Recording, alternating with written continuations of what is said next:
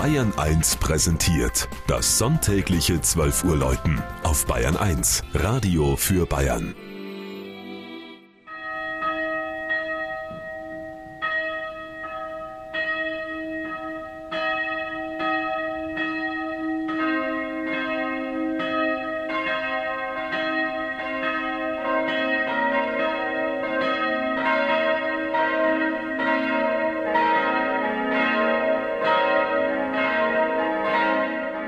Bad Reichenhall in Oberbayern.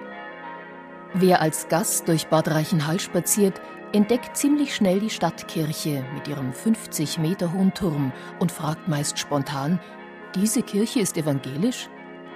Der prominente Ort gegenüber vom alten Kurhaus und direkt am Kurgarten war wohl bei der Errichtung vor 125 Jahren auch politisch motiviert.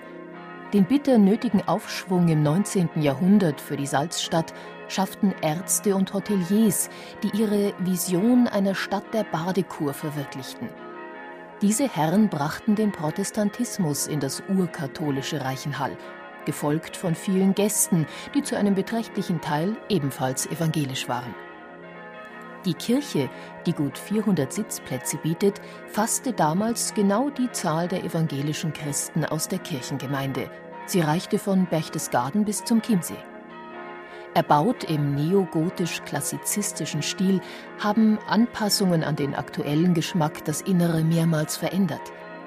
Heute ist ein modernes Fresko von Hubert Distler zu Themen aus der Offenbarung des Johannes der Blickfang. Die gegenwärtige Gemeinde hat neben der geistlichen Betreuung der 5000 Gemeindemitglieder einen Arbeitsschwerpunkt in der Kurseelsorge und betreibt zudem die größte evangelische Bücherei Bayerns. Auch die Kirchenmusik strahlt weit über die Grenzen der Kurstadt hinaus. Vor wenigen Monaten wurde bereits die vierte Glockenweihe in der Geschichte dieser Kirche gefeiert.